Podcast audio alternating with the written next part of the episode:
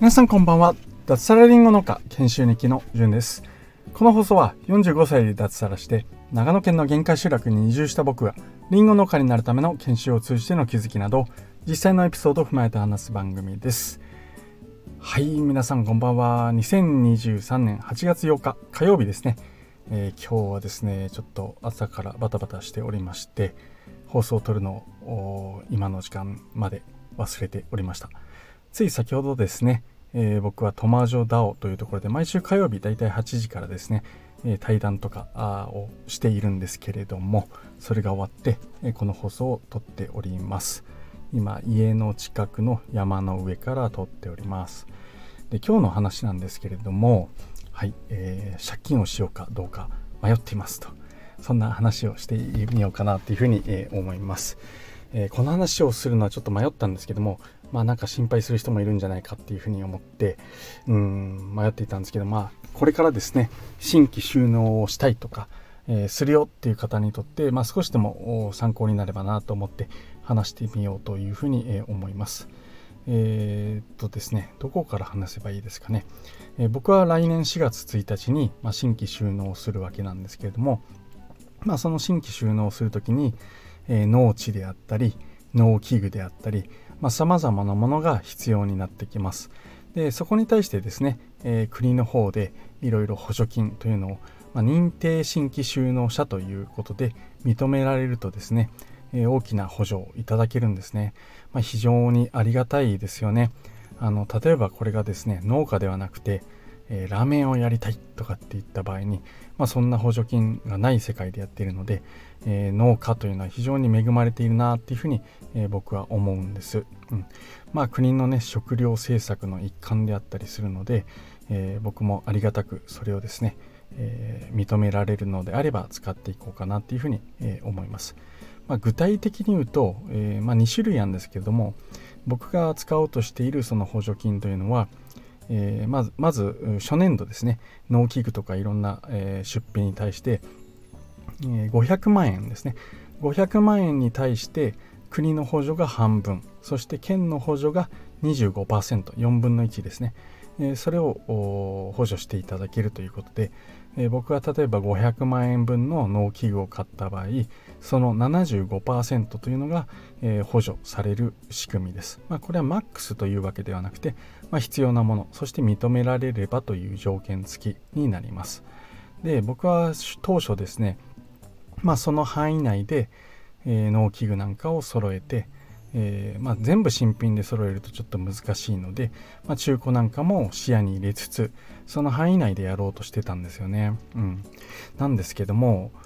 うんあのー、一番お金がかかるというのがスピードスプレーヤーという、まあ、リンゴ農家にとっては今必須の農薬をまく機械なんですね。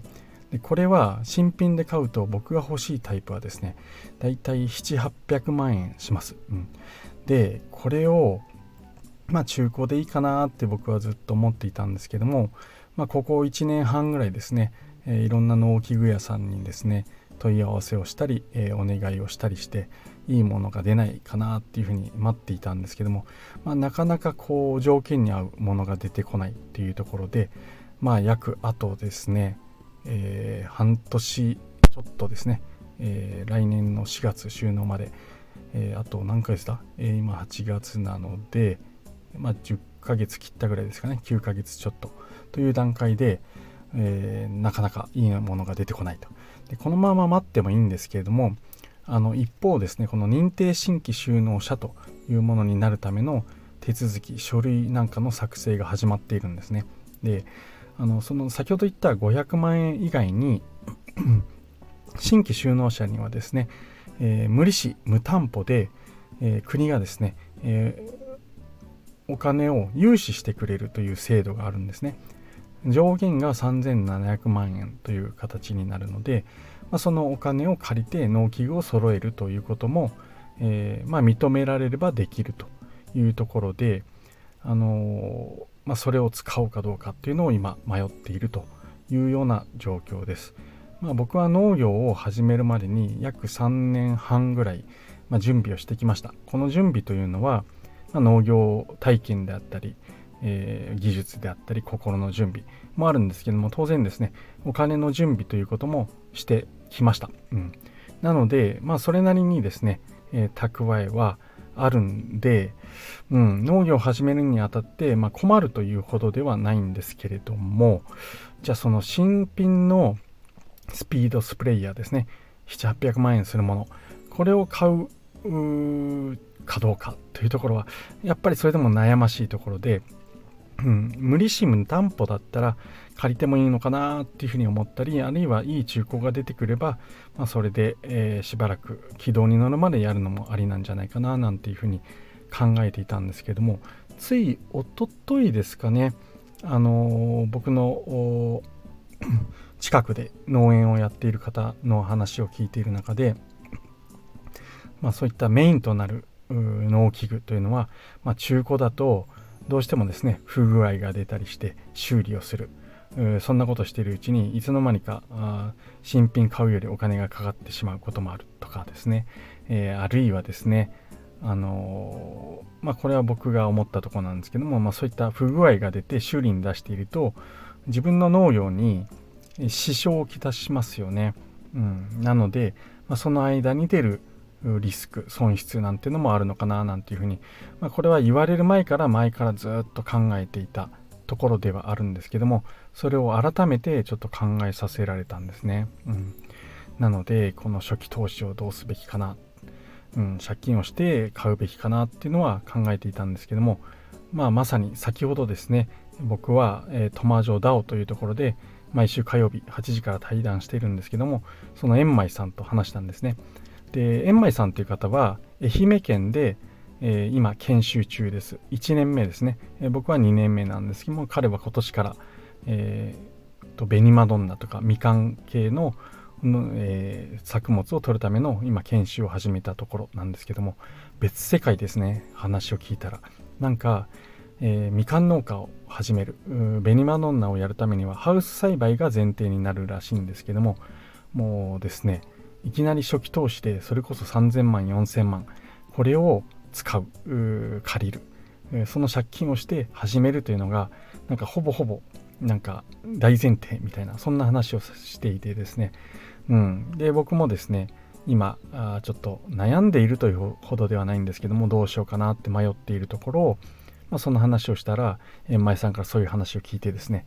うんまあ、それを聞いたからじゃあ僕の700800万円はいいやいいやって思うかって言ったらまあねお互い立場も状況も違うし作る作物も違う環境も違うという中でですね、うん、あの簡単に結論の出るもんじゃないなとは思いつつですねまあこれを言葉にしてこう、相談という形で話してみたら意外とこうすっきりしましたね。うん、どちらの結論を出すかまだ僕は決めていないんですけどももともとちょっとね、うん、まあ買っちゃおうかな借金して買おうかななんていうふうに、えー、思っていたところなのでまあそれを 後押しっていうわけではないんですけれどもなんか気分が少しすっきりしましたね。うん。円舞さんありがとうございます。えー、トマジョダを所属していてよかったですね。なんかこう話すことによって自分の考えというのがこうまとまってくるっていうところもあるし、まあすっきりするし、うん、皆さん同じようなことで、えー、違う立場違う場所違う作物なんですけども、うんあのまあ、悩むというか同じような立場で考えているんだなっていうふうに思うだけでだいぶこうねほんとすっきりしましたね、うん、僕は今78割方ちょっと買っちゃおうかななんていうふうに思っているところなんですけどもまあもうしばらく時間の猶予はありますので、えー、機械とかをちゃんと見ながら性能費用対効果そして買ってですね売った時の値段そんなものも考えながらですねはい、えー、まあ売るっていうとちょっとネガティブですねやめるとかいう話になるんで、まあ、その前提はもう全くないので、うん、いいのかなっていうふうに思っております、まあ、ただこの無利子無担保で3700万借りられるって言ったらうん僕はその使い道がね限定されていないんであれば絶対借りるんですよね。えー、なんでかっていうと、まあ、投資すればですねインデックス投資ですよね。えー、年利だいたい4、4%から8%。僕がやってる投資は今年調子良くてですね、結構出てるんですよ。30%ぐらい出てたりするので、もうね、無利子だったら絶対借りた方がいいですよね。うん。なんですけども、その使い道というのは当然限定されていて、農機具というところで、まあ、そこへの投資をどう考えるかっていうところなんですね。うん、なんですけども、まあ、今話していて思いついたんですけども、まあ、最高の最強の投資って何かっていうと自己投資ですよね。うんえー、自分への知識を自分が知識をつけるための勉強であったりスキルを得るための投資そんなものが最強の投資だと思うんですけどもじゃあこの農機具はどうかというとうん、それにまあ近いところはあるんじゃないかなっていうふうにちょっと今思い出しましたね。うん、うん、この投資というのはもしかしたらインデックス投資とかっていうふうにお金を儲けるための投資よりも、まあ、それを生むための農機具というものへの投資なので、うん、いいんじゃないかななんていうふうにちょっと思っております。まあ、この結論はですね、えおそらく今から1、2ヶ月後に、え出すというふうに思いますので、また別途報告の機会を持ちたいと思います。はい、えー、まあこの放送を聞いて少し心配になったなんて人はいたらいないとは思いますけども、まあいたらあの心配なくそういった何かあった時のリスクというものもしっかりと考えて、えー、決断はしていきますので、はい、えー、問題ないと思いますのでご心配なくというところで、はい、えー、そんな感じで今日の放送は締めたいと思います。この番組はスマホの中に農村を作るトマジョダオの提供でお送りいたしました。はい、今日お話しした通りですね、えこんな新規就農者の悩み、えそれを相談する場所、吐き出す場所、えそんな場所が、えトマジョダオにはありますので、ぜひぜひ、えご参加いただけると嬉しいです。僕の放送の概要欄にトマジョダオってどういうところっていうふうに説明をしたですね、ブログ記事なんかも貼り付けておりますので、興味ある方はぜひ読んでみてください。最後まで聞いていただきましてありがとうございました。それでは今日も、今日ももう終わりますね。はい。えー、明日も楽しくやっていきましょう。じゅんでした。ではでは。